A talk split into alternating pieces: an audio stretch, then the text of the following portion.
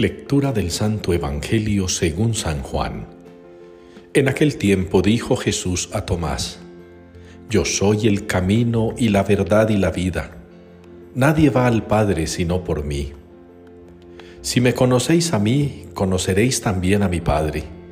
Ahora ya lo conocéis y lo habéis visto. Felipe le dice, Señor, muéstranos al Padre y nos basta. Jesús le replica, Hace tanto que estoy con vosotros y no me conoces, Felipe. Quien me ha visto, a mí ha visto al Padre. ¿Cómo dices tú, muéstranos al Padre? ¿No crees que yo estoy en el Padre y el Padre en mí? Lo que yo os digo, no lo hablo por cuenta propia. El Padre que permanece en mí, Él mismo hace las obras.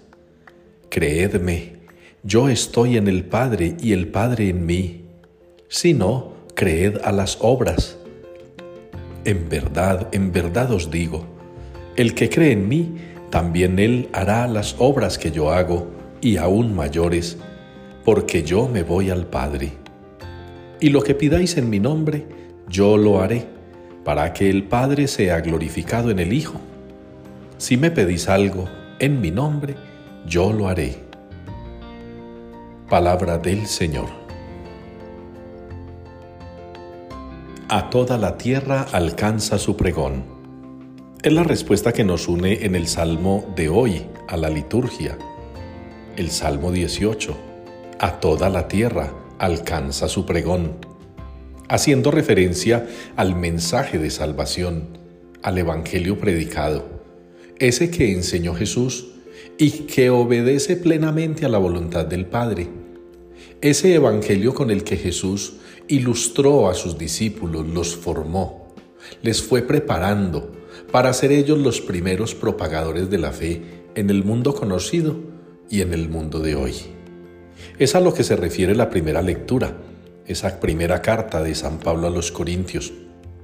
Recordad, dice, el Evangelio que os anuncié.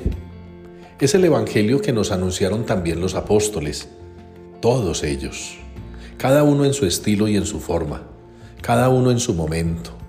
Y nosotros hoy deberíamos imitar, como discípulos que somos del Señor en el mundo actual, ese mismo actuar de los discípulos, de los apóstoles. Anunciar el Evangelio, anunciar el mensaje, hacer la voluntad del Señor.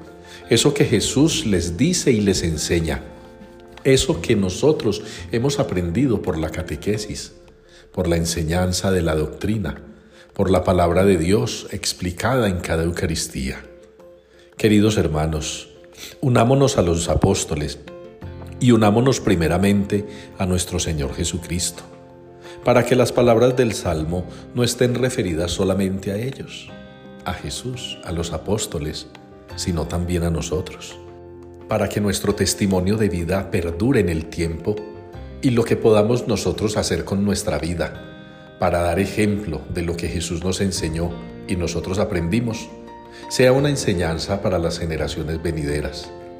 Ustedes y yo, como los discípulos de hoy, encarguémonos de que a toda la tierra alcance este pregón, el pregón de la Pascua, el pregón de la resurrección, el pregón de la vida eterna en Jesucristo.